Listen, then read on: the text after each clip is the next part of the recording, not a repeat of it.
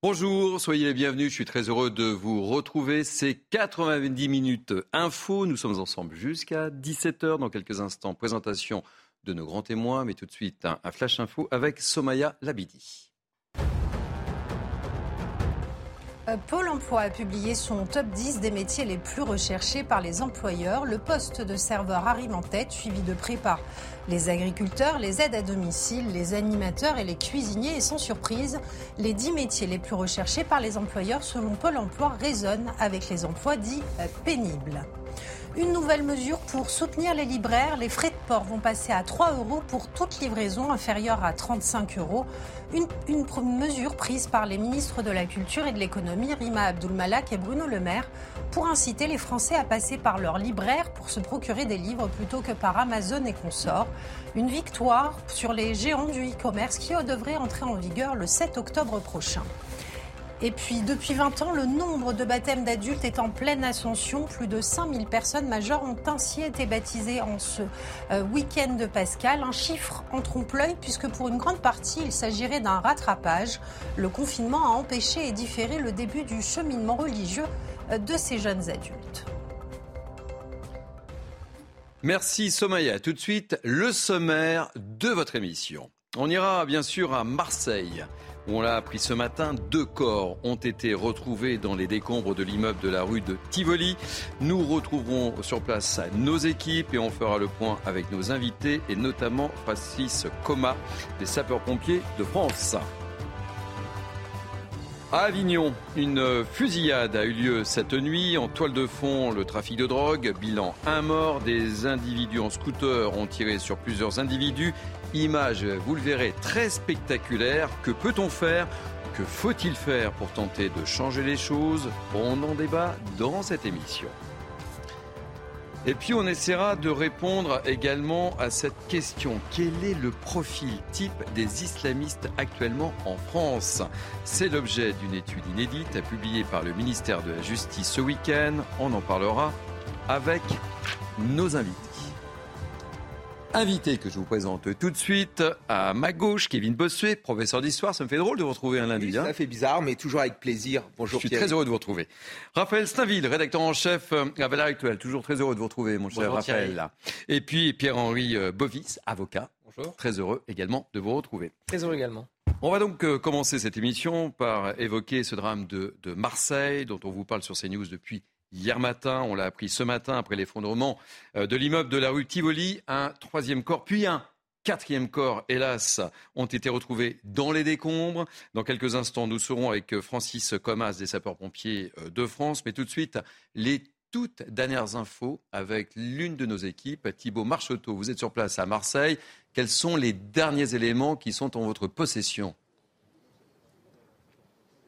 Eh bien Thierry, vous l'avez dit, depuis midi, la situation n'évolue pas. Cette nuit, deux hommes, deux corps pardon, ont été retrouvés sans vie dans les décombres de cet immeuble qui s'est effondré au 17 rue de Tivoli à Marseille. À 11h, une troisième personne a été euh, découverte et à midi, une quatrième personne a été couverte. Quatre personnes d'ailleurs sont encore activement recherchées par les marins-pompiers de Marseille, mais c'est très très long, c'est très très compliqué pour ces marins-pompiers de faire ces recherches puisque euh, c'est une situation très compliquée, beaucoup de gravats il y a encore beaucoup de poches de fumée, mais également les autres euh, immeubles sont menaçants à côté. Et donc, euh, un gros dispositif pardon, est déployé, notamment des sondes, des caméras thermiques, mais également euh, une brigade cynophile pour aider à retrouver ces rescapés. Le ministre du Logement, mais également le maire de Marseille l'ont rappelé. Tant qu'il y a de l'espoir, nous ne lâchons rien. Nous, allons toujours croire qu'il est possible de retrouver encore des rescapés. Les marins-pompiers se relaient pour essayer de trouver encore ces rescapés. 24 heures sur 24, plus de 100 105 marins-pompiers sont euh, en, ce moment euh, en train de s'activer pour rechercher les éventuels rescapés. 43 immeubles aux alentours ont été évacués, ce qui représente à peu près 200 personnes qui ont été évacuées pour des mesures évidemment de sécurité. La situation donc n'évolue pas depuis quelques heures. On recherche toujours activement encore 4 personnes dans les décombres, dans les décombres de cet immeuble au 17 rue de Tivoli à Marseille. Merci beaucoup euh, Thibault Marcheteau, l'un de nos journalistes envoyés spécial sur place euh, à Marseille. N'hésitez surtout pas à intervenir quand vous le voulez durant cette euh, émission. Avec nous également Francis Comas. Soyez le bienvenu Francis Comas, vous êtes des sapeurs-pompiers de France. On a vécu hier avec votre collègue Éric Brocardi les premières interventions de vos collègues marseillais au cours de notre page spéciale sur CNews. Et on l'a vu, Francis Comas, c'était une opération très difficile à mener pour les marins sapeurs de Marseille ah, Très difficile et très dangereuse puisque les immeubles euh, avoisinants menacent de tomber. Ils sont surveillés par des télémètres laser. Et nos collègues de Marseille, euh, des, marins-pompiers de Marseille et, du SDIS 13, qui sont venus en renfort, euh, sont soumis à une grosse pression en termes de risque, puisque pour dégager les corps, il faut bien évidemment aller à côté des immeubles qui risquent de s'effondrer, et à ce, titre-là, prendre des risques qui font partie de notre métier, bien évidemment. Petit tour de table avec euh, mes, invités. Comment avez-vous vécu euh, cette euh, situation, Raphaël? Ben, Ce qu'il y a, c'est que c'est assez terrible. moi, quand je vois ce, genre d'image, je ne peux m'empêcher d'extrapoler et de, me projeter sur des, zones qui, ont connu à, plus grande, à plus grande échelle, mais des drames similaires. je pense euh, notamment euh, à la Turquie euh, lors de tremblements de terre. Où, Là, les images étaient effectivement spectaculaires. Ouais, non, mais c'est, en fait, c'est, l'écho. Hein. C'est l'écho. spontanément, lorsque j'ai, pu voir ces images, je, me suis projeté. Et d'abord, il faut souligner le, le, courage de, des, pompiers, des sapeurs-pompiers de Marseille qui sont engagés sur le terrain. Mais c'est vrai que on peut, on peut pas s'empêcher de, de, penser à une sorte de, de tiers-mondisation de la France quand, quand, on, quand on voit que, que, que, des immeubles euh, finalement sont à ce point fragilisés par une. Enfin, alors après, c'est une explosion de gaz, il y a, y a, y a un certain nombre de, de, de choses qu'on ne maîtrise pas et qui, euh, de toute façon, compte, tenu de l'effet de souffle, euh, produisent ce genre de, dégâts. Mais, mais c'est vrai qu'on on est peu habitué à ça et à chaque fois, ça nous, ça nous renvoie des images qui, qui habituellement ne sont pas familières en France et qui sont plus communes dans des pays euh, euh, de, de, ouais, plus, plus, plus ouais, vous faisiez référence, vous faisiez référence à la Turquie. Euh, Pierre-Henri Bovis.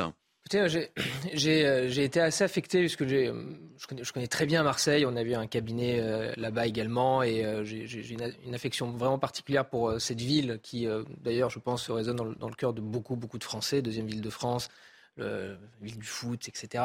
Et, mmh. euh, Même l'Olympique de Marseille a rendu hommage hier. Hein.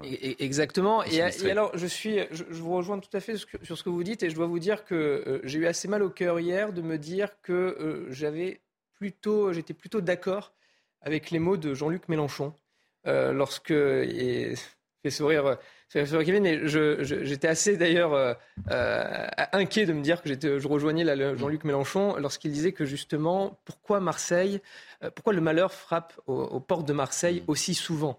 On parle de Marseille sur le trafic de drogue, sur les violences. Là maintenant, donc, il y a eu évidemment le terrible événement à la rue d'Aubagne, encore cet effondrement. Et donc c'est vrai, on a l'impression que Marseille subit, euh, euh, si vous voulez, une, une multitude d'événements euh, qui, qui, qui, frappent cette ville qui, qui est assez. On en parlera d'ailleurs tout à l'heure, effectivement. qui est assez dramatique. Et, et, et, là, on doit souligner quand même le courage un des, des Marseillais et évidemment des, des sapeurs-pompiers qui font un travail, un travail formidable. Et en tout cas, j'espère que le, cet événement tragique sera l'un des derniers que connaîtra Marseille, puisque ces derniers temps, Marseille défrait la hmm. chronique hein, sur l'ensemble de, sur des sujets très divers. Et il est vrai que euh, cela donne l'image euh, d'une ville, effectivement, enfin d'une ville. Est-ce que ce ne serait pas un miroir également d'un pays qui part aussi en, euh, délitement total? Mm. On a un pays qui se tient mondise. Quand on voit, là je parle de manière on ne connaît pas les causes, évidemment. évidemment, mais d'une manière plus globale. Pierre ne connaît pas les causes de cet incendie. Non, bien sûr, mais quand on voit ce qui se passe en France, là je parle d'une manière mm. assez globale, on, on, a de quoi être inquiet. C'est-à-dire qu'on a des immeubles, effectivement, donc là, encore une fois, je parle d'une manière globale. Hein. encore une fois, il ne faut pas faire le parallèle, Bien sûr, d'aucune manière, avec ce qui s'était passé en 2018, hein, euh, euh, avec la rue d'Aubagne, euh, qui avait fait huit morts. Et, effectivement, ça, ça a touché tous les Marseillais, et pas que les Marseillais, entre autres. Mais là, on est quand même dans un secteur, et on sait, on, l'a répété et surrépété hier au cours de cette page spéciale, hier sur CNews, ça n'a strictement rien à voir, puisque le quartier est plutôt résidentiel, alors qu'évidemment, mais je comprends ce que vous voulez dire. Oui, et puis c'est surtout qu'il y a une enquête maintenant a été ouverte hein, par le procureur de la République.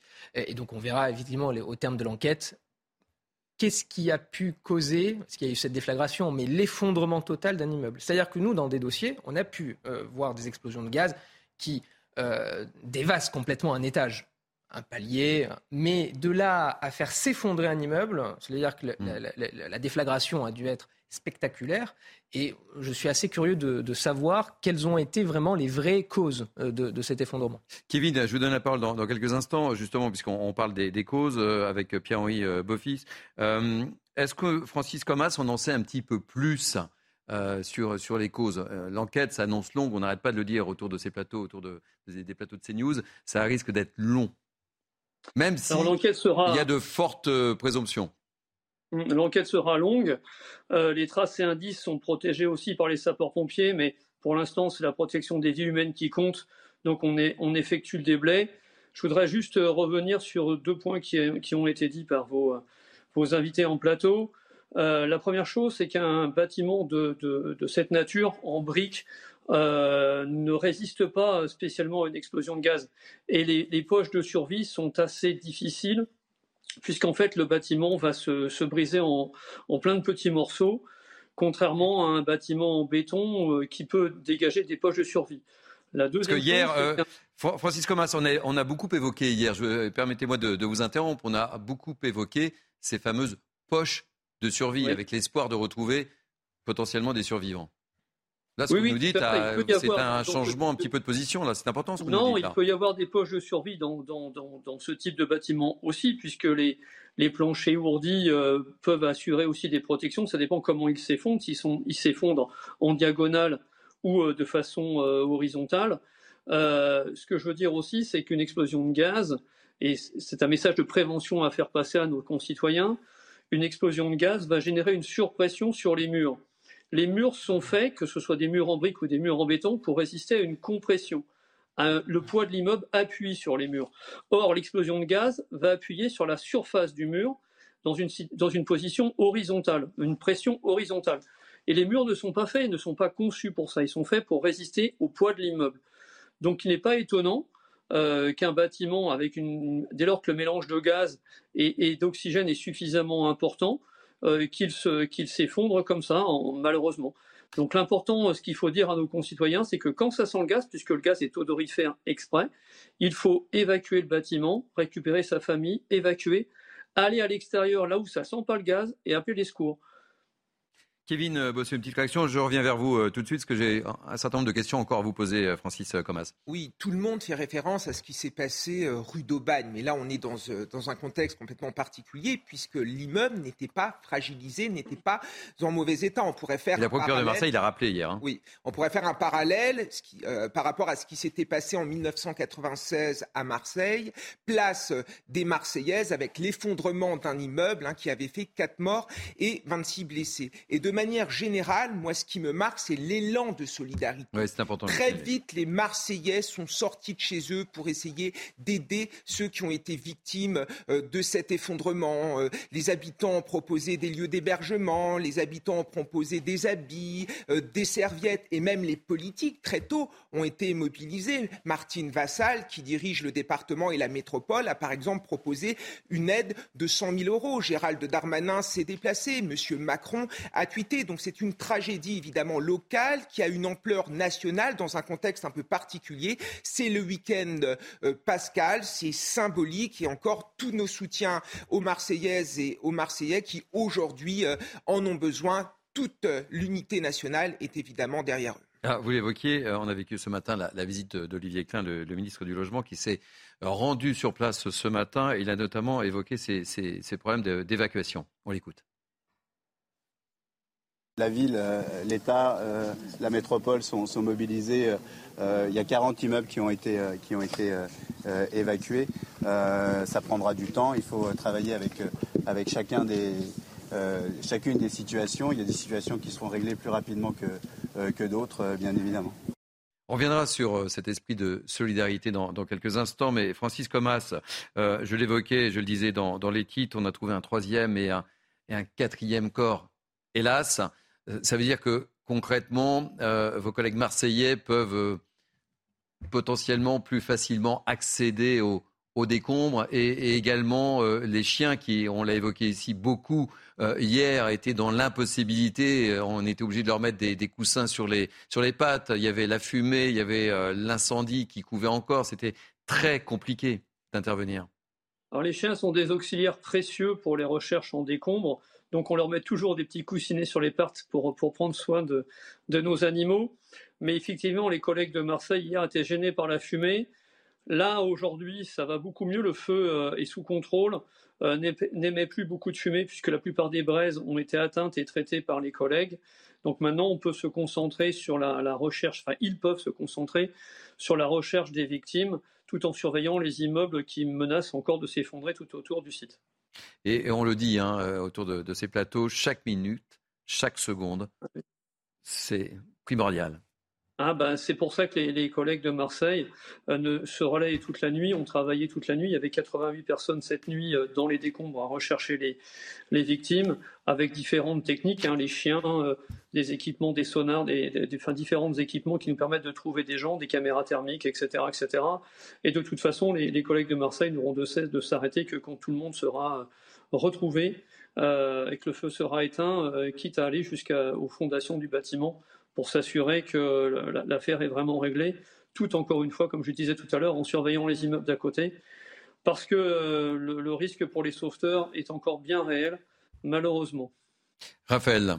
Oui, ce qu'on voit dans ce genre de, drame, c'est que c'est l'effet euh, domino possible, c'est-à-dire que à, travers euh, la destruction d'un immeuble soufflé par l'explosion de, gaz, c'est tout un écosystème qui est, est aujourd'hui menacé avec un certain nombre d'immeubles voisins qui aujourd'hui ont été évacués parce que la, crainte euh, est immense que euh, les fondations, les, murs euh, n'en viennent à, s'écrouler dans les heures ou les jours qui viennent. Donc c'est vraiment une dramatisation euh, en suspens. C'est-à-dire qu'en fait, on, est, on est témoin de, du travail acharné des, sapeurs-pompiers à essayer de sauver des vies.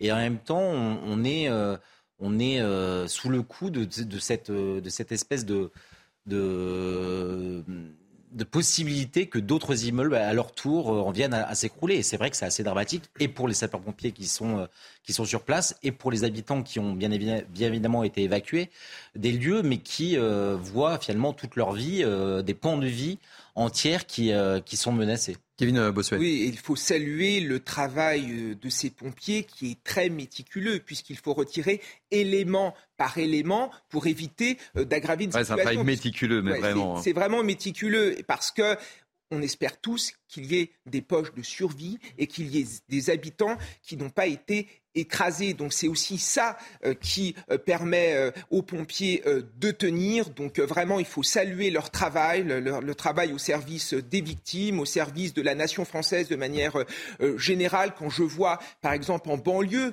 que parfois on s'en prend à nos pompiers alors qu'ils sont là pour mhm. sauver, les, sauver des vies, moi ça m'interroge. Donc merci à eux, vraiment. C'est important de le signaler. Alors vous l'avez évoqué, Kevin Bossuet, l'émotion est grande à Marseille. Vous l'avez évoqué également, Pierre-Henri Bovis.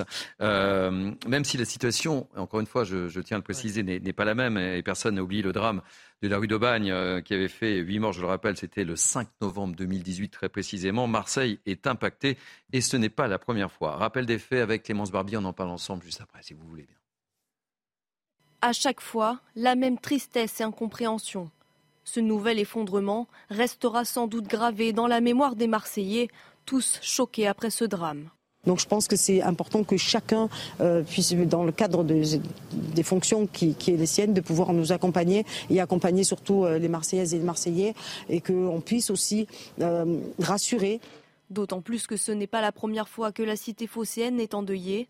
Le 11 janvier 1981, 8 personnes meurent et 16 sont blessées dans le quartier pauvre du Canet lors de l'écroulement de leur résidence. Le 20 juillet 1996, une explosion due au gaz souffle un immeuble de 7 étages près de la gare, faisant 4 morts et 26 blessés. Dernier effondrement en date, celui de deux immeubles insalubres de la rue d'Aubagne en novembre 2018. 8 personnes avaient perdu la vie. Ça nous rappelle tous la rue d'Aubagne, c'est pour ça que je suis là. La cause n'est pas la même, mais le traumatisme est le même. Et nous avons, j'ai une énorme pensée pour les familles qui sont toujours bloquées sous les décombres. Même si l'hypothèse d'une insalubrité de l'immeuble qui s'est effondré ce dimanche semble écartée par les autorités, la question de l'habitat est centrale à Marseille. Selon les ONG, 40 000 personnes vivent dans des taudis dans la cité phocéenne. Oui, on, le dit dans le, reportage. Hein. Même le problème de l'habitat est, sensible à Marseille. C'est pour ça qu'effectivement, il faut être toujours très prudent, mettre des guillemets, etc. et ne pas faire un parallèle euh, sur les situations, mais euh, force est de constater que c'est une situation. Non, mais c'est euh, surtout même plus, c'est 40 000 logements hein, qui sont suspectés d'être insalubres, ce qui représente à peu près 100 000 personnes. C'est 100 000 personnes aujourd'hui qui vivent dans des logements qui sont considérés comme insalubres, c'est-à-dire indignes. Et vous avez à peu près 800 logements qui sont frappés d'état de péril. Donc c'est vrai qu'il y a une vraie question du logement, du logement à Marseille. Et d'ailleurs, ce, triste événement de, de la rue d'Aubagne a mis aussi en exergue la responsabilité hein, des élus, puisqu'il faut quand même le rappeler, hein, le maire est responsable de, des habitations. C'est-à-dire que lorsque vous avez des, notamment c'est ce qui frappe Marseille, hein, lorsque vous avez des marchands de sommeil qui mettent en location des, euh, des, logements indignes et qui ne se servent pas du fruit locatif pour entretenir le logement, c'est le maire qui doit se substituer, soit contraindre le propriétaire, soit se substituer. S'il ne le fait pas, il engage sa responsabilité. Et donc c'est c'est ce qui a été vu lors de ce, cet événement tragique de la rue d'Aubagne. Donc c'est vrai que la question du logement est, euh, est, une question primordiale à Marseille et fait partie des priorités, des grandes priorités. Alors on l'a évoqué aussi tout à l'heure hein, avec hmm. le trafic de stupéfiants, etc. Mais la question du logement est vraiment primordiale. Je voulais qu'on écoute, et on l'a vu euh, dans, le reportage intervenir, c'est euh, Kauter Ben Mohamed, qui est la présidente de l'association Marseille en colère. Aujourd'hui, la spécificité, c'est qu'en fait, j'ai eu ce matin une réunion avec euh, la, juriste du cabinet du maire de Marseille pour justement parler de cette. Il ne s'agit pas de faire de la polémique en fait. Il s'agit de trouver des solutions efficaces pour les personnes qui sont concernées. Aujourd'hui, le périmètre, euh, ce qu'on appelle, vous m'arrêterez, de, sécurité immédiate, c'est la rue de Chivoli. Donc, c'est les immeubles qui se sont effondrés, ceux qui sont à proximité immédiate. Donc, ceux-là, il va y avoir un péril structurel, et donc c'est protégé par la loi et par la charte que nous avons créée. Les, les, personnes qui ont été évacuées de la rue de la Baie de l'Épée, de la rue du Aubert, etc., c'est des victimes collatérales et il n'y a pas de péril structurel. Donc il n'y a ni assurance, ni charte, ni loi qui protège ces familles. Donc là, aujourd'hui, sous le coup de l'émotion, il y a un gymnase qui a été ouvert, il y a plusieurs écoles, il y a de la solidarité parce que fort heureusement, c'est la spécificité de Marseille, c'est d'être extrêmement solidaire, en particulier dans ce quartier. Donc il y a des habitants qui ouvrent leurs portes, etc. Mais si les gens restent dehors, moi, j'ai une famille qui a été évacuée en novembre 2018, qui est encore évacuée, qui est dans un logement provisoire. Donc, depuis si ça 2018 Depuis 2018, j'ai beaucoup de familles qui n'ont pas été relogées de manière pérenne. Les travaux d'office qui sont sous la responsabilité de la mairie n'ont pas été faits. Donc, il n'y a pas de protection au niveau légal pour ces foyers.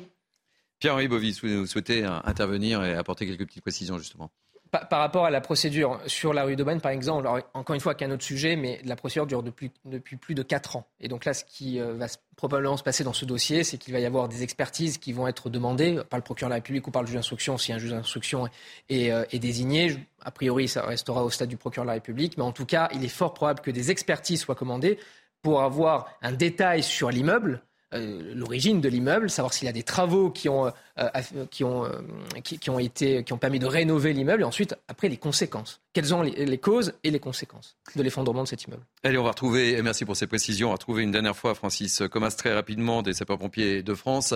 il faut encore garder de l'espoir, Francis Comas, comme le dit le maire de Marseille? Ah, exactement. De toute façon, c'est le principe même de ce type d'intervention. Lorsque nous intervenons sur un tremblement de terre ou sur une explosion de gaz ou un effondrement d'immeuble de ce type en tout état de cause, euh, les sapeurs-pompiers travaillent d'arrache-pied pour sauver des vies. Et il est hors de question qu'on puisse euh, laisser penser, euh, ne serait-ce qu'une seconde, que nous, cherchons que des personnes décédées. Donc nous, non, nous, nous allons chercher des gens vivants et nous essayons de sortir des gens vivants des décombres. Euh, c'est tout l'objet de, l'intervention des sapeurs-pompiers et des services de secours. Merci euh, mille fois d'être intervenu dans 90 minutes euh, info. Francis Coma, je rappelle que vous êtes des sapeurs-pompiers de France. On va marquer une pause publicitaire si vous le voulez bien et on ira à Avignon juste après la pause publicitaire, juste après l'info, avec des images très très spectaculaires. mais je vous en dis pas plus. À tout de suite. Il est quasiment 16h. Vous êtes bien sur CNews. C'est 90 minutes info. Mais tout de suite, ça tombe bien. Place à l'info. Et l'info cet après-midi, c'est Audrey Berthaud. Bonjour Thierry, bonjour à tous. On débute avec euh, cette information à Marseille. Un quatrième corps a été extrait, des décombres ce midi. Deux premiers corps avaient été extraits ce matin. Euh, le troisième en, début euh, de, matinée. Près de 200 personnes ont été évacuées. On va retrouver justement Thibault Marcheteau en direct de Marseille. Au total, c'est 43 immeubles évacués par prévention. Thibault, c'est bien ça? Effectivement, plus de 40 immeubles ont été évacués par prévention, par mesure de sécurité, ce qui représente environ 200 personnes. Le périmètre a d'ailleurs été élargi à la mi-journée afin de ne pas prendre, ne prendre aucun risque. Ces, euh, ces 43 immeubles qui représentent environ 200 personnes ont pu bénéficier d'une cellule psychologique. 150 personnes ont pu euh, trouver un toit pour ce soir par des amis ou par la famille. Les 50 autres personnes ont pu être hébergées par euh, la ville qui proposait des chambres d'hôtel. Une autre cellule psychologique a été ouverte par par la, la mairie, pardon, euh, qui, concernait pardon 33 33 personnes. C'est ces personnes qui sont concernées directement par l'effondrement euh, de cet immeuble. Pour l'heure, le bilan, lui non plus, n'évolue pas depuis la mi-journée. Quatre personnes sont décédées, quatre personnes sont activement recherchées par les marins-pompiers de Marseille dans, un, dans une situation qui est très difficile. Euh, encore beaucoup de, de, nuages de fumée et de chaleur. Également, les fondations des immeubles qui menacent de s'effondrer aux alentours. Les marins-pompiers font le maximum, 7 jours, en tout cas 24 heures sur 24 un marin-pompier tout à l'heure nous confiait qu'il a commencé sa journée à 7 heures et qu'il la terminera à 7 heures dans l'espoir de retrouver des rescapés. L'espoir d'ailleurs, Benoît Payan, le maire de Marseille, en parlait ce matin, tout comme Olivier Klein, le ministre du Logement. L'espoir, il existe encore et nous y croyons nous y croyons en tout cas espérer retrouver des rescapés dans ces décombres de cet immeuble rue Tivoli à Marseille. Merci beaucoup Thibault à Marcheteau duplex donc euh, de Marseille. Il y avait très peu de suspense autour euh, de cette élection. Fabien Roussel a été reconduit à la tête du Parti communiste français. Euh, le secrétaire national sortant du PCF a été réélu ce midi avec plus de 80% des voix. Fabien Roussel qui s'est exprimé à l'issue de cette élection au sujet de la réforme des retraites. Il a salué et remercié les travailleurs mobilisés. Écoutez. Depuis trois mois, la France se lève, se rassemble s'unit contre une des réformes les plus dures que le monde du travail ait subies avec la retraite à 64 ans. Et c'est toute la France du travail, le cœur battant du pays, qui dit non. Unis, pacifique, solidaire. Saluons ici ces salariés que toute la France a glorifiés pendant la pandémie et qui sont si mal remerciés par ce président. Gloire aux éboueurs, aux ripeurs que Macron remercie de leurs efforts en leur imposant honteusement deux années de travail supplémentaires. Écoutez ceux qui nous gouvernent, qui vivent dans les salons dorés de leur ministère. Ils ne tiendraient pas deux heures derrière une benne, et ils leur font la leçon tous les jours. Les pénuries de carburant continuent, l'approvisionnement reste compliqué, notamment en Ile-de-France où la raffinerie totale de euh, Gonfreville en Seine-Maritime est toujours euh, bloquée depuis euh, plusieurs jours. La région parisienne est la zone la plus touchée avec près d'un quart des stations déclarant une rupture. Dans le Val-de-Marne et dans les Hauts-de-Seine, c'est près d'une station sur deux qui est en difficulté.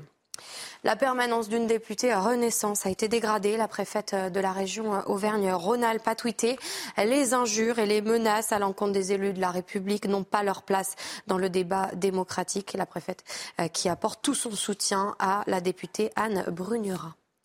Et puis le ministère des Affaires étrangères de Taïwan a accusé euh, la Chine de fragiliser euh, la paix et euh, la stabilité dans la région après la fin des manœuvres militaires menées autour de l'île par Pékin. Les habitants de Taïwan qui s'interrogent au sujet de ces tensions. Écoutez-les. Vouloir annexer Taïwan est une chose assez étrange. C'est comme si aujourd'hui je voyais un endroit que j'aimerais avoir et que je disais que je veux l'annexer. Cela me semble pas très raisonnable. Bien qu'il y ait des liens historiques, cela ne veut pas dire que Taïwan appartient à la Chine.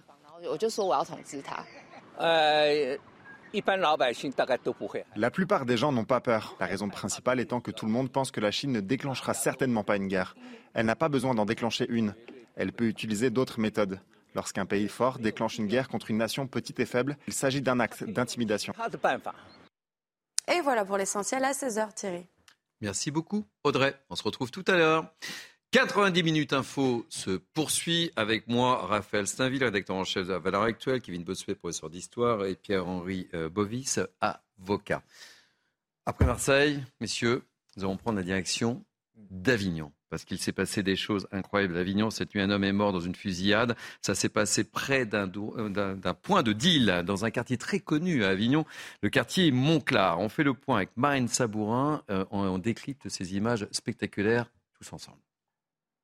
Il s'agirait euh, d'une guerre de territoire liée au trafic de drogue. Sur cette vidéo diffusée sur les réseaux sociaux, on voit donc les auteurs présumés de ce meurtre sur trois scooters. Ils passent devant les immeubles et on voit l'un des passagers assis à l'arrière d'un de ces deux roues qui tire plusieurs coups de feu avec une arme longue type Kalachnikov.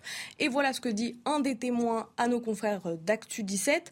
Ils ont ouvert le feu à de nombreuses reprises. Cela a provoqué un mouvement de foule dans le quartier. Ils tiraient sur tout le monde et ils ont tué le premier venu. Alors cet homme tué il serait un client venu euh, se fournir dans l'un de ces points de deal du quartier euh, Montclar à Avignon. Il aurait été tué vers minuit par un fusil type Kalachnikov. Et puis, selon ce même témoin, ces individus seraient même descendus de leur scooter pour tenter de tuer tous les dealers cachés. Il parle même de massacre. Un autre homme aurait été euh, blessé à la jambe. On ne sait pas si ces jours sont en danger. selon nos sources, les tueurs sont toujours en fuite. Alors précisons hein, que cela est récurrent dans le quartier. Un homme a été grièvement blessé par balle le mois dernier et deux hommes de 18 et 22 ans ont perdu la vie en décembre dernier pour une affaire de trafic de drogue également. Ah bon, Raphaël, Kevin, euh, Pierre, je vous donne la parole dans quelques instants, mais on va retrouver tout de suite euh, euh, Bruno Bartocchetti, porte-parole unité SGP Sud. Vous avez vu ces images, soyez le bienvenu. Merci de témoigner dans 90 minutes info.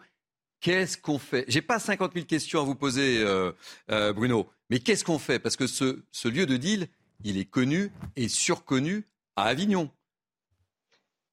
Et oui, comme vous dites, bonjour, qu'est-ce qu'on fait? Bien écoutez, en tout cas, on fait de notre mieux, nous policiers, mais tout ne réside pas sur, euh, sur les épaules de la police. Je crois qu'on a pointé du doigt, et à juste titre, qu'un consommateur pouvait être ciblé par, par, des, par, des, euh, par des tueurs, par des dealers qui, qui n'hésitent pas à tirer sur tout ce qui bouge. Je crois qu'aujourd'hui, il faut euh, arriver, j'ai pas de baguette magique pour cela, à faire prendre euh, ses responsabilités à tous ces consommateurs qui se déplacent sur ces points de deal. Le travail est colossal en matière de stupes euh, en France et notamment à Avignon ou à Marseille ou ailleurs sur toute la zone sud et tout ne doit pas reposer sur euh, uniquement la présence policière. On voit bien d'ailleurs nos, limites malgré le, je vous assure, malgré le travail intense de, de, nos enquêteurs en sûreté départementale ou en police judiciaire, on arrive à faire tomber des réseaux, mais vraiment, on a pris beaucoup, beaucoup de retard en France. C'est un, un gros fléau très difficile à repousser, ce, sujet sur les stupes. Oui, mais Bruno, euh, j'insiste. Euh, le mois dernier, euh, Marine Sabourin l'évoquait dans, sa petite synthèse, un homme a été, a été blessé. Ce lieu, il est connu, je connais Avignon, hein, et ce quartier est, très connu, il est répertorié. Mais pourquoi on fait rien? Pourquoi on ne fait rien? Parce que là, quand on voit ces images, et c'est pour ça qu'on a voulu traiter le sujet sur CNews aujourd'hui, elles sont spectaculaires. On voit qu'il y a des voitures. Donc là, c'est un règlement de compte entre dealers, mais des personnes qui passent avec la voiture auraient très bien pu être victimes également. Qu'est-ce qu'on fait? On attend quoi? Je vous incrimine pas hein, du tout, hein, mais c'est vrai que ces images-là sont révoltantes. J'entends bien votre, votre message, votre question, et vous avez raison d'insister et de, et, de, bousculer justement. Moi, je vous réponds que euh, j'insiste là-dessus. Notre travail, nous le faisons. Il faut aller encore plus loin. Est-ce qu'aujourd'hui, peut-être une réflexion. Est-ce qu'aujourd'hui, ces cités doivent encore exister? Alors, je ne veux pas rentrer dans un schéma, on rase tout et on reconstruit. C'est pas tellement ça, mais c'est vrai qu'on doit sécuriser autrement ces quartiers qu'à travers des, cartes de CRS qui pourraient venir ponctuellement dans ces quartiers. Est-ce qu'on a aujourd'hui les moyens Est-ce qu'on a les moyens aujourd'hui d'être présent devant tous les halls d'immeubles de, de, de, de, ces points de deal. Vous en avez, vous en avez des milliers en France. Alors, j'ai malheureusement, si j'avais la réponse, je, vous promets que je vous la donnerai. Qu'est-ce qu'on hmm. fait? On continue des efforts en matière de sécurité, en matière de, de, renfort de police. On doit donner un peu plus de moyens à la justice. On doit aussi avoir des, des éléments euh, d'urbanisation, je pense également. Hein. Euh, c'est un sujet sociétal quand même. On a pris beaucoup de retard en France. Et lorsque vous avez aujourd'hui deux points essentiels, essentiels, c'est que Prenez la coque, elle coûte 5, 6, 7 fois moins cher qu'il y a, qu'il y a une quinzaine d'années. Ça rapporte beaucoup. Et lorsqu'on parle de sanctions, même là, il faut aller plus loin, puisque de toute façon, euh, ces dealers ont une espérance de vie de 25 ans. Donc, même chez eux, la peine de mort existe. Donc, je crois qu'il va falloir travailler au-delà de la réflexion police-justice. Mais euh, c'est un travail de, de, longue haleine de nos politiques. Et je crois que, si vous le permettez, c'est vraiment à eux à donner la réponse, mais sans langue de bois. Nous, je vous le dis clairement, je ne connais pas aujourd'hui un élu qui ne travaille pas sur du, qui ne travaille qui ne travaillent pas pardon, sur du long terme. Ils travaillent tous sur du court terme. Et c'est insupportable. Voilà ce qu'il en est aujourd'hui. On travaille aujourd'hui, on va retrouver des solutions, mais elles sont repoussées, les solutions. Travaillons sur du long terme. Bruno, Bruno euh, on, va, on va poursuivre le débat, si vous le voulez bien, avec, euh, avec nos invités. Et je vous ferai euh, écouter votre confrère Rudy Mana, que j'avais comme invité ce matin. Mais d'abord, un petit tour de table, et je me tourne d'abord vers l'avocat que vous êtes. Qu'est-ce qu'on fait? Je, et vous connaissez bien Marseille, hein, et vous connaissez bien, là on est à Avignon, donc euh, voilà. Oui, et je, connais bien aussi Avignon, mais j'entends le, cri du cœur un peu de ce policier. Ce qui est vrai, c'est qu'aujourd'hui, toute la responsabilité pèse sur ceux qui sont sur le terrain et qui agissent directement, donc sur les policiers. Mais ces policiers craquent la plupart du temps, hmm. puisque quand ils arrêtent des délinquants, ils les placent en garde à vue, la plupart du temps, ces délinquants sont remis en liberté. Il faut le dire. Euh, ou alors, lorsqu'ils sont déférés dans un tribunal, la plupart du temps, ils ne sont pas emprisonnés. Ils repartent libres. Et lorsque vous avez des délinquants, notamment des mineurs, puisque j'ai un grand sujet, moi, sur la responsabilité pénale des mineurs. Lorsque vous interceptez un mineur, que vous le présentez devant un tribunal, il ressort libre et c'est la grande rigolade dans les quartiers. Hmm. Donc la justice n'est plus crédible. Il faut remettre la sanction au cœur du processus pénal lorsque vous rompez le pacte social, vous devez être sanctionné derrière. Et la sanction pénale doit être systématique. Et c'est avec ce principe euh, de, de, sanctions systématiques que vous arriverez à endiguer progressivement la délinquance. Et après, évidemment, il y a d'autres sujets. Lorsqu'il évoque notamment ces quartiers, lui, il dit qu'il ne faut pas les raser. Moi, je pense qu'effectivement, il faut mettre plus de moyens pour euh, sortir aussi hein, de ces gens de la pauvreté, parce que c'est aussi la pauvreté qui conditionne la délinquance. Et moi, je trouve, euh, il y a une véritable escalade. On en parle sans arrêt sur ces plateaux. on voit ces images qui sont profondément choquantes, mais on voit également que dans certains quartiers, on affiche les tarifs. Il y a un commerce qui est affiché aux yeux de tous. Il ne se passe rien. On va jusqu'où Raphaël Steinville? Bah, d'abord, moi, je pense qu'il y a, et ça a été dit euh, par euh, Bruno Bartocci, Bartocci, Bartocchetti, Bartocchetti pardon, euh, c'est que je pense que la responsabilité des consommateurs, elle est immense. C'est-à-dire que celui qui arme la Kalachnikov, celui qui met finalement la douille dans la Kalachnikov, c'est le consommateur. Si le consommateur n'est pas là, honnêtement, le trafic, à un moment ou un, à un, autre, il se tarit. Euh, le, problème, c'est que euh, vous pouvez vous en prendre euh, au haut du spectre, abattre des réseaux qui se reconstituent, mais si vous avez toujours une demande aussi forte, si finalement le discours ambiant, si le discours général, mais cultivé à la fois par par, euh, par les politiques et, et, euh, et, les médias et de considérer qu'il euh, il y a une drogue festive. Celle du samedi soir, qu'on a évoqué ce soir, le petit joint qui, mm. Qui, qui, est sans conséquence. Si, vous, si on ne réalise pas que le simple petit joint du samedi soir, festif, récréatif, tout ce que vous voulez, a des conséquences très concrètes sur le terrain, et notamment ces images que vous voyez avec des, des, des, des, des, tirs de Kalachnikov, des, des, scènes de, de quasiment de, de guerre. De guerre hein. honnêtement, on a déjà perdu, en tout cas, la, bataille, culturelle. Après, moi, j'entends bien évidemment que sur le terrain de la justice, euh, il faut qu'il euh, y ait des sanctions qui soient fermes et plutôt que de voir systématiquement ces, euh, délinquants qui, sont relâchés après leur garde à vue, il faudrait une, réponse pénale, ferme. Mais, mais il y a aussi un discours culturel qui doit absolument changer. Vous êtes d'accord, Kevin Bossuet? Et ensuite, on écoutera Rudy Mana. Là. Je voudrais vous faire écouter Rudy Mana. Évidemment, on ne peut qu'être d'accord avec ça. Il faut responsabiliser le consommateur. Même le fait de donner 10 euros pour acheter de la drogue, c'est une somme modique, mais ça participe évidemment au trafic de drogue. Et ce qu'il y a un peu de scandaleux, c'est qu'aujourd'hui, ce trafic de drogue touche les petites villes. Avignon, c'est moins de 100 000 habitants. Donc que dans certaines zones, ce soit très compliqué, que les points de deal se reconstituent les uns après les autres. D'accord, mais quand vous prenez une ville, par exemple, dans le canton comme Aurillac, où vous avez des dealers qui viennent du 93 vendre de la drogue, pourquoi on n'agit pas tout de suite de manière ferme quand vous avez à Quimper des trafiquants qui viennent des Hauts-de-Seine? Pareil, il faut agir parce que le trafic de drogue est en train de gangréner toutes les villes. L'INSEE a sorti un chiffre, c'est 3 milliards d'euros de bénéfices par an. Ça fait vivre à plein temps environ 21, 21 000, voire 22 000 habitants en France. Donc il faut une réponse ferme, une réponse pénale, comme c'est été dit, et s'en prendre aux consommateurs. À un moment donné, euh, toute cette apologie, en effet, des drogues festives, ce n'est pas possible. Et moi, en tant qu'enseignant, je vois parfois les ravages de la drogue sur les adolescents. Et petite pensée également pour cet adolescent qui, à Avignon, dans le quartier Montclar, est mort il y a quelques semaines parce qu'il était dans le trafic de drogue. Ça touche des gens de plus en plus jeunes. Il faut peut-être s'alerter. Et puis on l'a vu aussi avec euh, le fait récent hein, de l'affaire Palmade. on, pense aussi à on pense aussi aux victimes. Euh, cette famille dans, dans cette voiture, hein, cette, jeune femme qui a perdu son bébé, le, un, enfant qui va être peut-être défiguré à vie. Je ne sais plus vraiment où on en est dans cette affaire, mais voilà aussi hein, les, conséquences dramatiques de cette drogue festive parfois.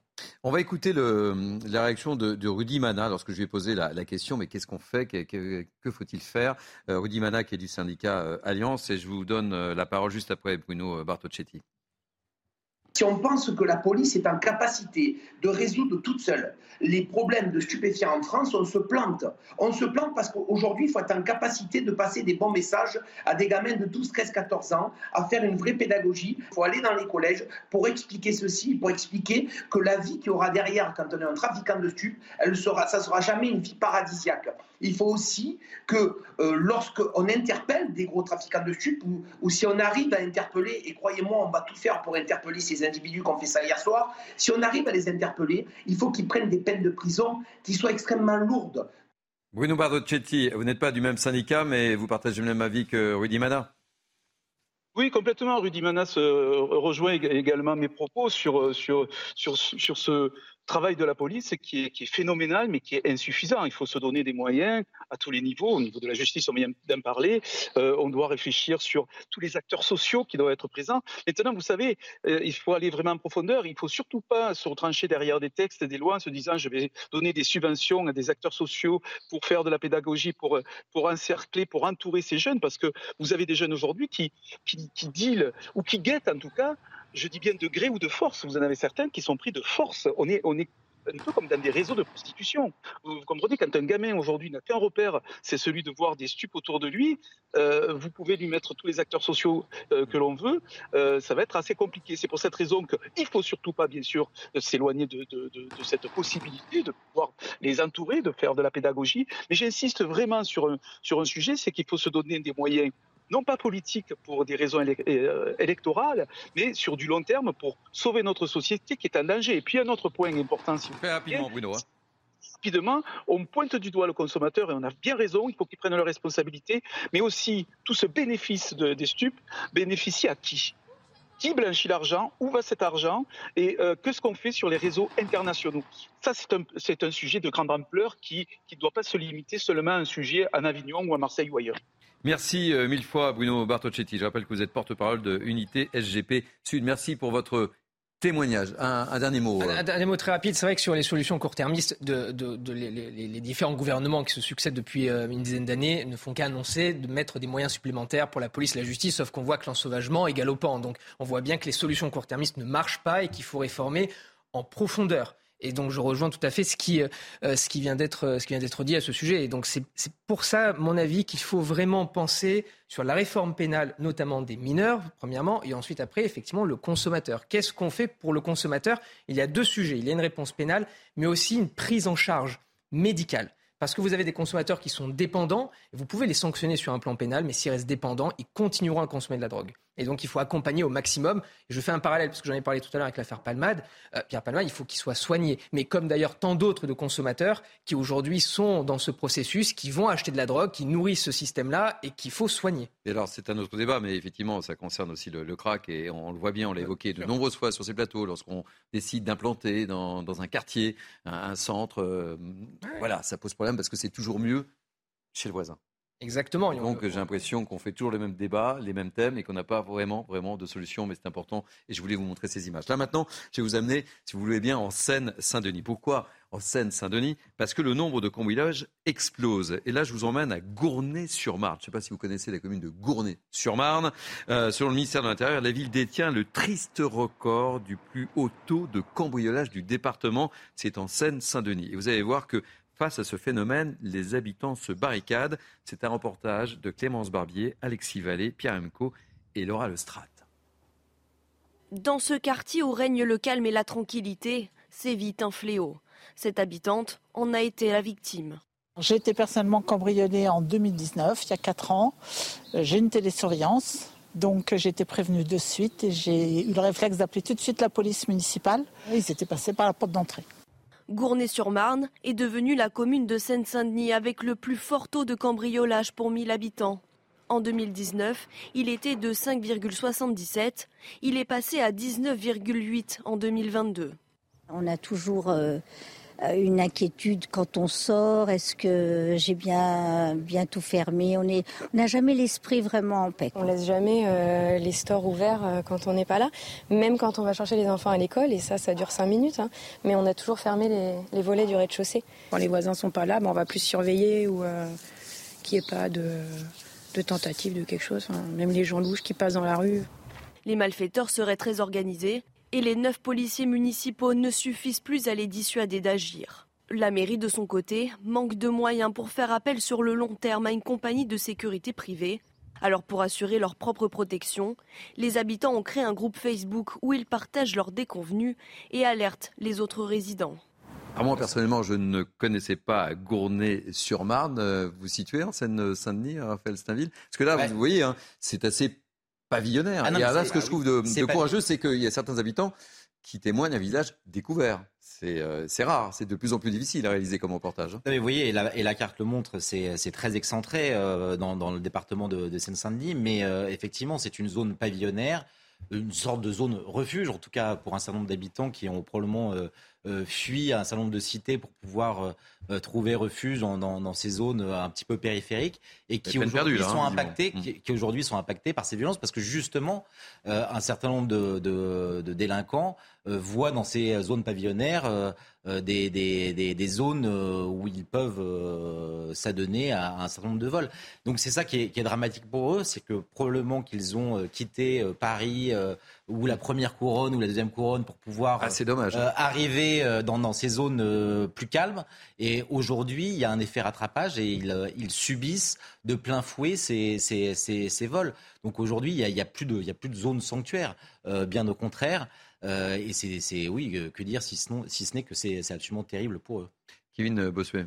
Oui, euh, c'est ça. Gournay est une des villes du 93 qui est l'une des plus riches avec Coubron, avec le Rincy. Donc ah, vous connaissez bien euh, bah, J'y enseigne en Seine-Saint-Denis, donc forcément, oui, je connais un petit peu le oui, département. Oui, c'est vrai, c'est vrai, vous enseignez en Seine-Saint-Denis. donc je, je, connais un petit peu en effet euh, ce département. Et évidemment que la richesse attire les cambrioleurs, c'est un fait. Mais L'augmentation des cambriolages en Seine-Saint-Denis ne touche malheureusement pas que les communes aisées, ça touche également les quartiers euh, paupérisés. Quand vous voyez dans certaines cités, vous avez également une augmentation du taux de cambriolage. Et ce qui doit nous alerter, c'est que finalement, il y a une défiance vis-à-vis de la justice et une défiance vis-à-vis de la police, puisque forcément, les euh, habitants s'organisent eux-mêmes pour essayer de lutter mmh. contre les cambrioleurs. Et ça rejoint euh, ce que ce dont nous avons parlé précédemment sur le crack, où vous avez à Stalingrad, en effet, des personnes qui s'organisent pour lutter contre ceux qui consomment le crack, ou même dans le trafic de drogue. Regardez ce qui se passe à Saint-Ouen, dans la cité euh, Charles Schmitt ou dans la cité Émile Cordon. Vous avez euh, des habitants qui font ami-ami avec les dealers pour essayer d'avoir la paix. Donc cette affaire, c'est encore une fois le renoncement de l'État, des citoyens qui n'ont plus confiance en ce dernier, et c'est ça qui est grave, et c'est aussi ça qu'aggrave euh, la crise démocratique. Et ce qui est terrible, c'est ce que soulignait Raphaël Stainville, c'est sans doute et probablement, puisqu'on le voit à travers ce reportage, sur des maisons plutôt cossues, etc., qui ont dû peut-être quitter la vie parisienne, comme vous l'évoquiez, pour être plus tranquille. Et en fait, euh, il n'y a, pas de, zone où on est réellement tranquille. C'est ça qu'on serait tenté de, dire. Hélas, je dis bien hélas. Non, ce qui, est vrai, c'est que paradoxalement, alors, on, est rassuré de voir qu'il y a un élan de solidarité entre les habitants qui se rassemblent mm. pour euh, tenter de s'avertir, mais c'est paradoxalement effrayant parce que on voit que les habitants ne font plus confiance effectivement en l'État et qu'ils s'organisent. Et moi, ce qui m'effraie, c'est que du coup, derrière, les habitants soient amenés à se faire justice eux-mêmes s'ils attrapent un cambrioleur. Et ça va donner lieu à un nouveau drame. Donc il faut que l'État, effectivement, reprenne possession de, ce sujet-là et, s'active urgemment, avant que les citoyens ne le fassent eux-mêmes. Et comment vous expliquez cette augmentation-là énorme en, en, en quelques temps on l'explique difficilement, mais en fait, il y, a plusieurs facteurs. Un, la justice n'effraie plus, c'est-à-dire l'institution judiciaire n'effraie plus. On en revient au thème précédent. Hein. On en revient au thème précédent. Les policiers sont démunis puisqu'ils font un travail très souvent formidables. Ils sont pointés du doigt là, lors des manifestations, mais de manière plus générale, les policiers sont pointés du doigt. Ils arrivent à faire un travail considérable, mais derrière, il n'y a pas de résultat puisque ceux qu'ils attrapent sont remis en liberté ou alors euh, ont des peines relativement faibles. Et donc, c'est le serpent qui se mord la queue avec une délinquance récidiviste qui, à la fin, n'est pas vraiment endiguée puisqu'il n'y a pas de réponse pénale systématique. Et en plus, vous rajoutez ce facteur temps de pauvreté, puisque je suis convaincu que ce facteur de pauvreté aggrave euh, la délinquance et pousse des jeunes, du coup, à se réfugier dans la délinquance, puisqu'ils ne voient pas d'autres issues euh, sur les 5-10 ans à venir. Et donc, vous avez ce cocktail explosif qui fait qu'aujourd'hui, effectivement, en France, nous avons une délinquance qui est galopante, mais sur tous les niveaux, d'ailleurs. Bien sûr, euh, la paupérisation de la Seine-Saint-Denis, tous les problèmes qui sont liés à l'inflation favorise euh, les cambriolages, c'est un fait. Moi, j'aimerais revenir quand même sur quelque chose qui pourrait expliquer cette défiance des habitants de la Seine-Saint-Denis vis-à-vis de la police. C'est aussi l'instrumentalisation de l'extrême gauche. Quand vous avez des élus d'extrême gauche qui racontent à longueur de temps que la police tue, que la police est contre les habitants des quartiers, forcément, quand ces habitants des quartiers ont besoin de la police, il y a une forme de méfiance à, à faire appel finalement à ces derniers. Et c'est l'ensemble d'un territoire qui est, qui ainsi gangréné. Et dernier, dernier point, j'aimerais revenir sur ce qu'a dit euh, votre intervenante tout à l'heure. Le trafic de drogue déstabilise l'ensemble de la Seine-Saint-Denis et remet en cause finalement l'espoir en l'école de la République. Parce que forcément, quand euh, des guetteurs peuvent se faire 2 000 euros, 3 000 euros par mois euh, euh, en faisant, en sifflant finalement dès que la police arrive, comment voulez-vous que ces élèves trouvent encore un sens à l'école de la République? Ils vous disent, mais monsieur, vous savez, moi je gagne beaucoup plus que vous en faisant le guetteur dans la cité, donc l'école de la République. Bof. Donc c'est ça, Ils vous le disent en tant qu'enseignant? Mais bien sûr qu'ils me le disent, le disent. malheureusement. Bon, écoutez, on va marquer une pause. Euh, je ne sais pas si vous connaissez le profil type des islamistes actuellement en détention en France. Oui, il y a un, rapport. oui, oui, bien sûr, on le connaît. Et surtout, il y a un rapport très intéressant qui est sorti il y a quelques temps. Justement, c'est l'un des premiers rapports qui sort assez complet, d'ailleurs, et qui dresse, alors pas le profil type, mais qui explique d'où viennent, ces, viennent ces jeunes qui se radicalisent. Et il y a des, euh, il y a des réponses assez surprenantes, d'ailleurs, à ce, à ce, rapport qui euh, permettent de démentir un certain nombre de préjugés. Eh bien, la réponse, on l'aura juste après la pub. À tout de suite. Il est 16h30, c'est 90 minutes info, beaucoup de thèmes abordés aujourd'hui, mais tout de suite un point info avec Somaya Labidi. Nouveau record pour la température à la surface des océans, 21,1 degrés enregistrés en ce mois d'avril, soit du jamais vu hein, depuis le début des enregistrements par satellite en 81. Euh, rien d'étonnant puisque l'océan subit la plus grosse partie de l'impact du réchauffement climatique d'origine humaine. Jusqu'à présent, il aurait absorbé 90% de la chaleur générée par la hausse des émissions de gaz à effet de serre sur la planète. L'essor de l'application dans ma rue avec 900 000 signalements enregistrés en 2022. Créé en 2012, l'outil a été mis en place par la ville pour permettre aux habitants de signaler les anomalies observées sur la voie publique. Objets abandonnés et graffitis sont les plus dénoncés sur l'application accessible via smartphone. Et puis la tension monte d'un cran entre Taïwan et Pékin. L'armée chinoise affirme avoir achevé avec succès ses manœuvres militaires ayant visé à encercler l'île pendant euh, trois jours. Des manœuvres dénoncées par Taïwan et les États-Unis qui ont appelé à la retenue, une tension attisée par la rencontre prévue mercredi entre la présidente taïwanaise et le président de la Chambre américaine des représentants. Merci beaucoup, cher Somaya. Dernière ligne droite pour 90 minutes info avec moi, Raphaël Steinville, Kevin Bossuet et Pierre-Henri Bovis. Juste avant la pause publicitaire, je vous pose une question. Quel est le profil type des islamistes actuellement en détention en France? Celui qui a répondu en premier, c'est Pierre-Henri Bovis. Je vous donne la parole dans quelques instants. Et vous l'avez dit, c'est euh, l'objet d'une étude inédite publiée par le ministère de la Justice ce week-end. Les détails avec euh, Clémence Barbier et Corentin Brio. Et on en parle juste après.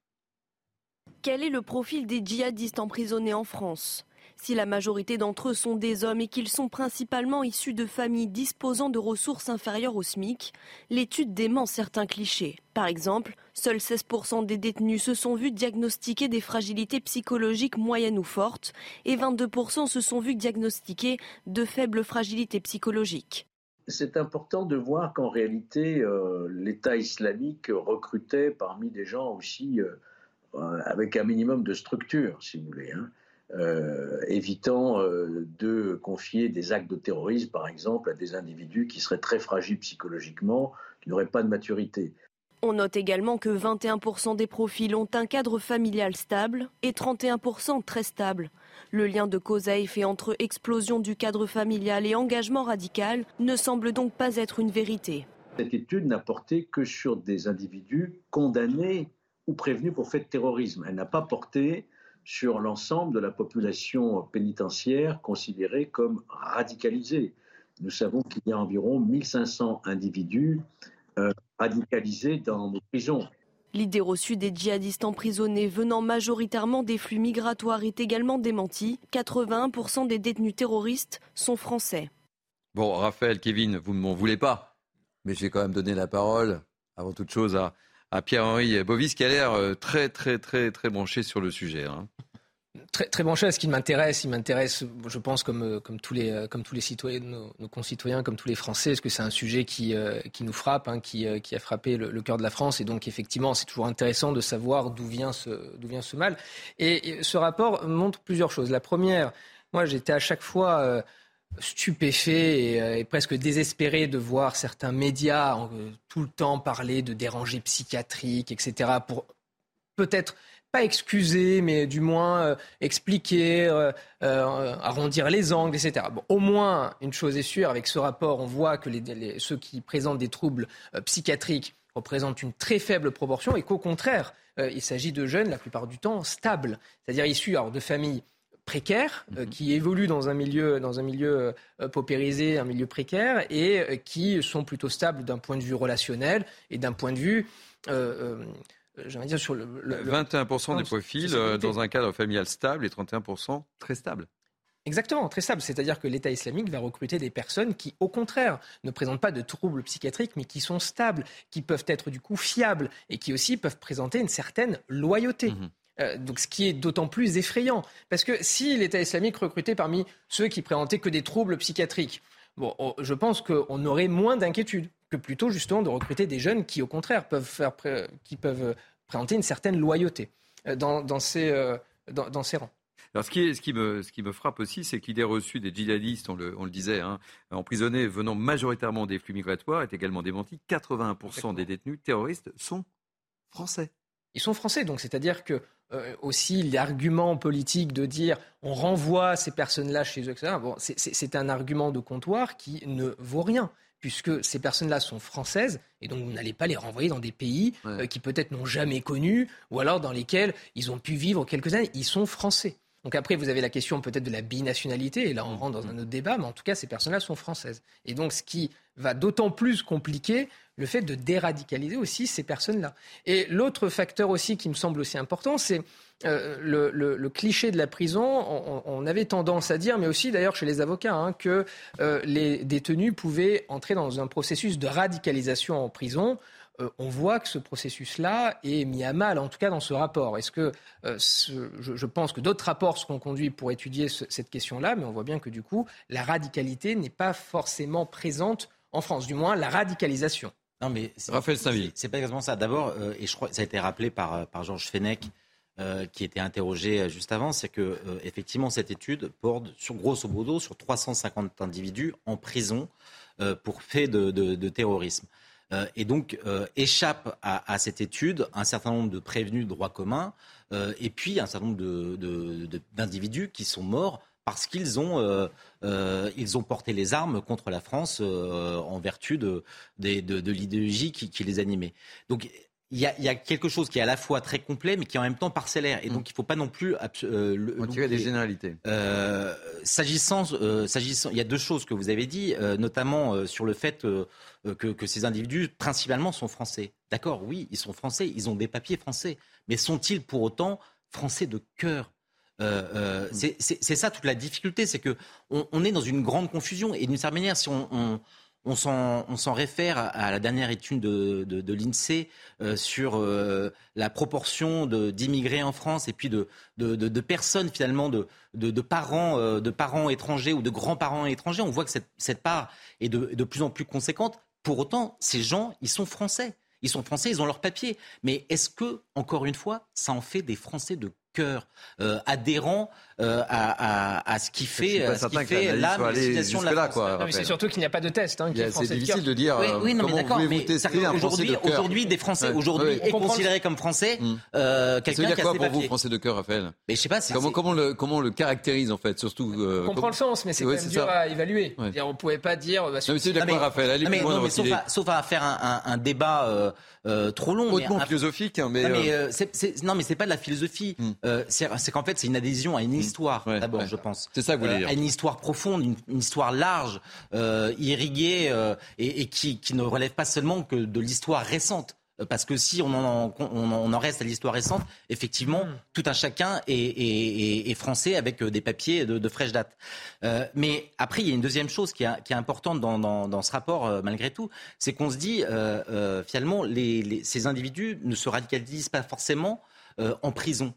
D'accord, mais ça veut dire que le mal est encore plus profond. C'est-à-dire que euh, si ce n'est pas la, prison qui est un, accélérateur de cette radicalisation, ça veut dire que, euh, et ça, pose la question directe, mais est-ce qu'on est prêt à l'entendre, du rapport entre l'islam et l'islamisme, euh, qui est peut-être un lien beaucoup plus ténu qu'on voudrait le, laisser penser, parce qu'il ne faut pas poser ce genre de questions. mais si c'est dans, les profondeurs de la société, euh, que, cette radicalisation s'opère, ça veut dire qu'un certain nombre de mosquées aujourd'hui, par leur discours et de manière longue, euh, progressive, euh, façonnent les cœurs à ce que, et, et, font qu'un certain nombre d'individus basculent dans le terrorisme. Kevin Bossuet, je me tourne vers le professeur d'histoire. je comprends ce que Vous avez compris la notion de français de cœur oui, Je comprends ce, dit, que dit Raphaël à travers la notion de français de cœur. En fait, c'est l'adhésion au patriotisme et c'est l'adhésion aux valeurs de la République. Quand vous voyez des personnes qui ont fait des attentats en France, je pense à Koulibaly, je pense aux, frères Kouachi, qui sont passés par l'école de la République et finalement, qui, une fois euh, sortis, se mettent euh, à faire un attentat contre le pays qui les a vus naître, forcément, ça doit nous interroger. Et je suis d'accord avec euh, ce que dit euh, Pierre-Henri, c'est-à-dire qu'on a souvent l'idée que les djihadistes sont des fous forcément, ils n'ont aucune rationalité. Mais non, ceux qui s'engagent pour le djihad sont parfois totalement euh, structurés. Nous avons par exemple euh, l'exemple de Romain Garnier. Romain Garnier, c'était un euh, djihadiste qui était champion de natation à Vesoul. Et du jour au lendemain, il s'est mis à la boxe. Son père n'a pas compris ce qui s'était passé, mais tout simplement parce qu'il se préparait au djihad. Et, cette, cette réflexion, on l'a eu également pour les euh, nazis. Comparaison n'est pas raison, mais Christopher Browning, non mais juste un peu parce que mm. c'est intéressant, Christopher Browning a écrit Les hommes ordinaires, il a montré que finalement ceux qui s'étaient engagés pour le nazisme étaient des gens ordinaires, étaient des gens tout à fait sains d'esprit, donc on peut épouser une idéologie criminelle et, et radicale tout en étant sain d'esprit, c'est ça qu'il faut retenir. Un dernier mot euh, avant de partir en, publicité, euh, Pierre-Henri. Non, mais e-, exactement. Et, d'ailleurs, cette, euh, cette, comparaison est très, moi, je la trouve très intéressante puisque des études ont été menées, hein, quand même, justement, pour expliquer le processus qui va conduire un homme qui s'engage dans les rangs à commettre l'inhumain et l'effroyable. Et on voit bien que ce processus-là peut toucher des gens tout à fait ordinaires qui vont rentrer dans un processus d'adhésion et de soumission aux ordres qui vont être donnés, qui vont avoir une certaine, certaine explications euh, et, ces personnes-là vont du coup euh, être amenées à, commettre des actes totalement ignobles, peut-être des actes qu'ils n'auraient même pas imaginé commettre quelques mois ou quelques années auparavant. Mmh. Donc ce sont des personnes tout à fait saines d'esprit dès le départ qui ensuite sont gangrénées par une idéologie et par cette idée de vouloir se soumettre à un ordre, à une sorte de confraternité parce que justement dans les milieux dans lesquels ils vivent, ils sont soumis à la précarité, ils sont soumis à la pauvreté. C'est d'ailleurs ce que démontre ce rapport et un horizon leur est offert à travers cette idéologie à travers ce, cette organisation qui, du coup, leur promet le meilleur. Ce débat était passionnant. On, a appris un peu ce qu'était le français de cœur pour Raphaël Stainville. euh, on va se retrouver dans quelques instants. Vous savez quoi On va parler politique et puis on va parler de la Cour des comptes. Voilà, avec notre ami Eric de Maten. Là, je voulais, vous, voulez baptiser là? Ah si, mais il y, aura, il y aura beaucoup à dire, parce qu'on peut parler à la Cour des comptes, on peut aussi parler du Conseil constitutionnel aussi, mais je ne sais pas si on aura le temps de, d'en hein. discuter. je ne sais pas si on aura le temps d'en discuter. Allez, on se retrouve dans quelques instants. Ah cette fois, c'est sûr, c'est vraiment la toute dernière ligne droite de 90 minutes info avec moi, Raphaël Steinville, Kevin Bossuet et Pierre-Henri Bovis. On va parler un petit peu de, politique, euh, puisque cette semaine, vous le savez, elle va être décisive. Un vendredi, les neuf sages du Conseil constitutionnel vont rendre leur avis sur la réforme des retraites. Et jeudi, ce sera la fameuse manifestation. Mais avant tout ça, et avant d'entendre notre ami euh, Gauthier Lebret, on va parler de la Cour des comptes. Ça vous passionne, la Cour des comptes? Oui, évidemment. Depuis le temps qu'on Si vous dites le contraire, c'est mal. Je doute un peu de son efficacité, mais tout ce que dit la Cour des comptes me passionne évidemment. Bon, alors je ne sais pas si vous vous souvenez, mais elle avait déjà épinglé euh, l'opération Un jeune, une solution qui devait permettre un retour à l'emploi des jeunes sans formation. Le coût avait été exorbitant, une somme colossale pour un résultat pour le moins décevant. Ça n'engage que moi, mais je pense que beaucoup partageaient cet avis. Modeste. Et cette fois, modeste. Modeste. Modeste. Alors cette fois, la Cour des comptes vise le chômage longue durée. Pour tout savoir, tout comprendre, notre spécialiste. Eric, Doric Maten, attention, interrogation orale juste après. C'est un bilan très mitigé. La Cour des comptes avait déjà épinglé l'opération Un jeune, une solution qui avait coûté 9 milliards 700 millions sans grand succès. Cette fois, c'est le chômage longue durée avec une opération qui a coûté 400 millions d'euros. Elle visait 1 million 300 000 chômeurs longue durée. À l'arrivée, un faible résultat et pourtant l'État a recruté 700 personnes pour Pôle emploi. Il avait promis de verser 1000 euros aux chômeurs qui suivraient une formation et 8000 euros pour les employeurs qui s'engageraient à prendre un chômeur longue durée. Eh bien, le résultat, c'est que le nombre de chômeurs qui auraient dû s'immerger en entreprise a chuté de 11% et que le budget alloué à cette opération n'a été utilisé à hauteur que de 33%. Tout cela donne l'impression que ces mesures n'ont pas d'effet et qu'en fait, on ne peut pas obliger une entreprise à recruter en lui versant des aides. En fait, ce qu'il faudrait, c'est accélérer les formations et puis surtout régler cette question de pénurie de main-d'œuvre car les entreprises veulent recruter. Actuellement, les demandes, les propositions d'embauche atteignent des niveaux records. Il y aurait 3 millions de projets de recrutement, dont 70% d'emplois durables. Le taux de difficulté à recruter continue de grimper et souvent les patrons ne trouvent pas et renoncent à embaucher. On peut dire que c'est un vrai gâchis car il y a du travail en France et plus rien ne justifie aujourd'hui les 7% de taux de chômage que nous connaissons encore. Le gouvernement, s'il veut atteindre 4 ou 5% de chômeurs, c'est-à-dire ce qu'il appelle le plein emploi, doit en finir avec ces mesures gadgets et cesser d'être trop généreux avec les chômeurs qui refusent des emplois. Bon, voilà. Quel gâchis, dit notre ami Eric de Rigmatan. Vous partagez cet avis, oui, cette analyse? Mais évidemment qu'on ne, on ne peut que le partager. Et quel gâchis Mais j'ai envie de me poser la question suivante. À quoi sert la Cour des comptes? Parce qu'on voit des rapports et des rapports que les politiques mettent sans arrêt sous le tapis. Mais il y a euh, derrière ça, évidemment, la pertinence des politiques publiques et leur efficacité. On paye quand même en France beaucoup d'impôts. On a une dette qui est abyssale, plus de 3 000 milliards. Donc, à un moment donné, heureusement, enfin, les Français aimeraient en effet faire des audits un peu plus réguliers et que les hommes politiques en tiennent compte parce qu'il y, a quelque chose qui est en train euh, de céder sous euh, le poids euh, de ce genre de mesures, c'est le consentement à l'impôt. Les Français veulent de moins en moins payer d'impôts puisqu'ils ont l'impression que l'argent qu'ils donnent ne sert pas à grand-chose et est drôlement gaspillé. Et ça, c'est un problème.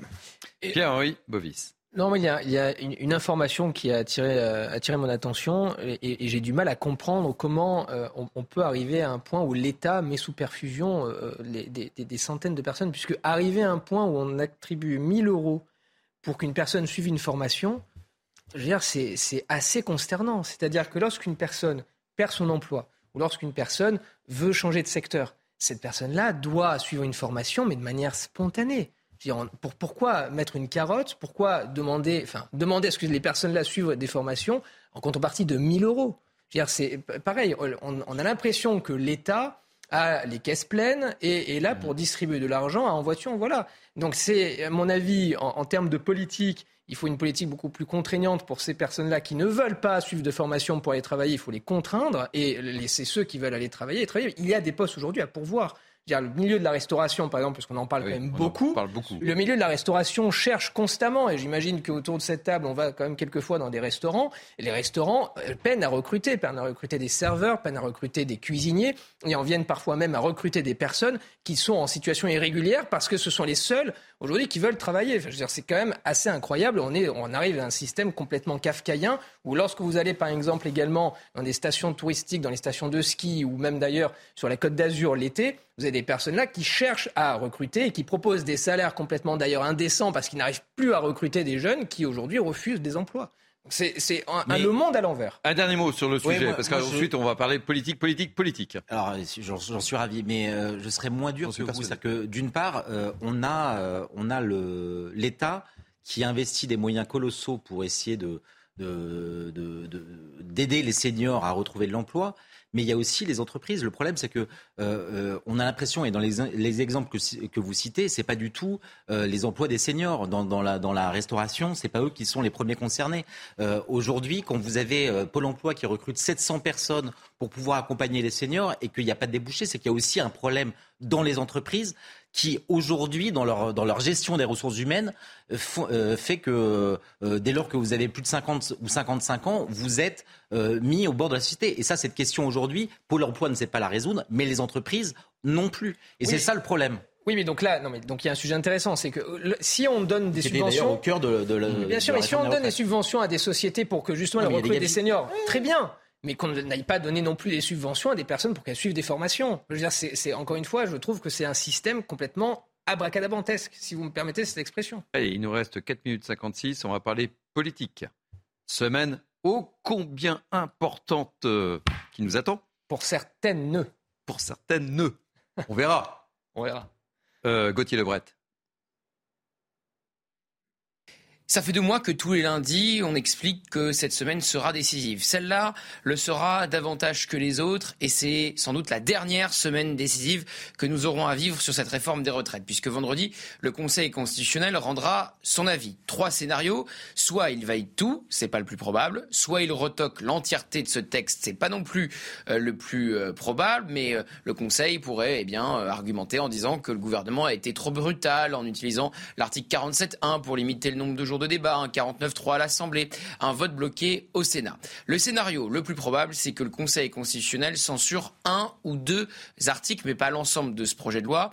Le gouvernement a fait le choix de passer par un texte budgétaire, car sur les textes budgétaires, l'usage du 49-3 est illimité, mais donc il faut que chaque article soit un article budgétaire. Or, il y a ce qu'on appelle des cavaliers sociaux. Exemple, l'index senior, l'article 2, n'est pas un article budgétaire. Pareil pour le CDI senior, qui vise eh bien, à récompenser les entreprises en les exonérant de cotisations euh, sociales si elles embauchent un senior de plus de 60 ans. Et à la veille de l'avis du Conseil constitutionnel, il y aura une nouvelle journée de mobilisation de l'intersyndicale, sans doute la dernière, car Laurent Berger de la CFDT a dit eh bien que la CFDT euh, ne remettrait pas en cause la décision du Conseil constitutionnel et pourrait s'arrêter euh, de se mobiliser. Donc ça pourrait être la fin de l'intersyndicale. La CFDT pourrait ne plus faire corps, par exemple, avec euh, la CGT. Et puis parallèlement à cela, Elisabeth Borne fait campagne de son côté pour rester à Matignon.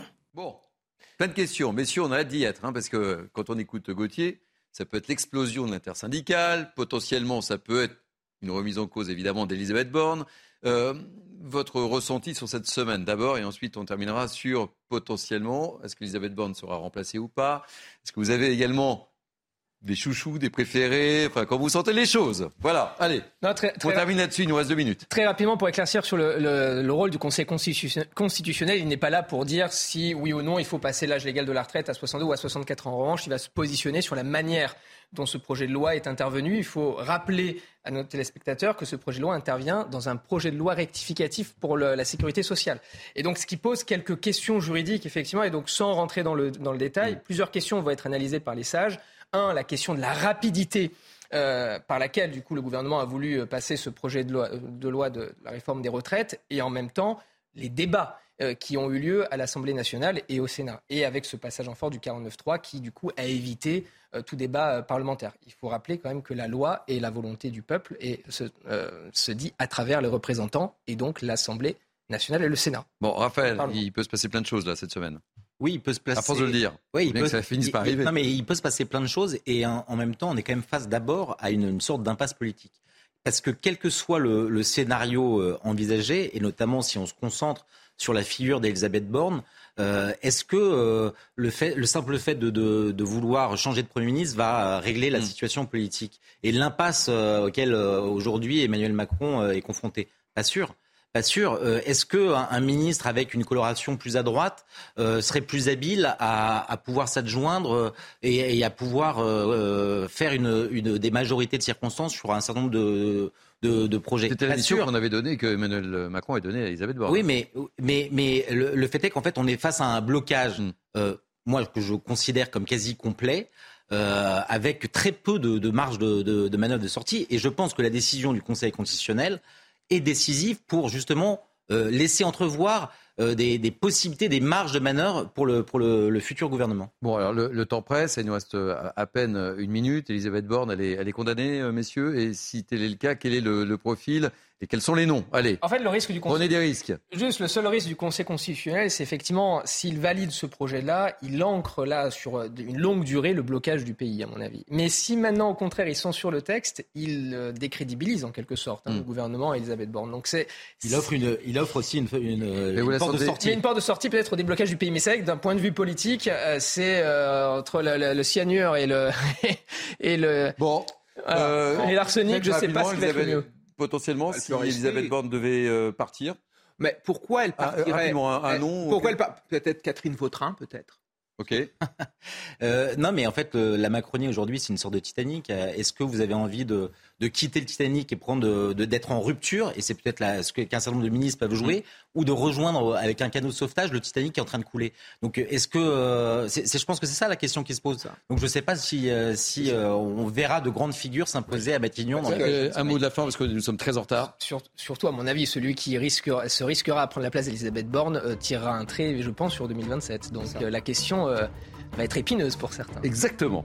Euh, fin de ce 90 minutes euh, info. Merci pour votre fidélité à ce rendez-vous. Merci à vous trois, Raphaël Steinville, Kevin Bossuet, Pierre-Henri Bovis. Merci aux équipes qui m'accompagnent, David Poujol, Sébastien Bendotti. Merci à Nicolas Nizim et Jacques Sanchez de la programmation. Merci aux équipes en régie. Tout de suite, c'est Punchline et c'est Yohann Oussaï aujourd'hui. Et vous pouvez revivre cette émission sur notre site cnews.fr. Bye bye, à très bientôt. C'est un plaisir de vous avoir, messieurs. plaisir, plaisir à partager. À très bientôt. Hi, I'm Daniel, founder of Pretty Litter. Cats and cat owners deserve better than any old-fashioned litter. That's why I teamed up with scientists and veterinarians to create Pretty Litter. Its innovative crystal formula has superior odor control and weighs up to 80% less than clay litter. Pretty Litter even monitors health by changing colors to help detect early signs of potential illness. It's the world's smartest kitty litter.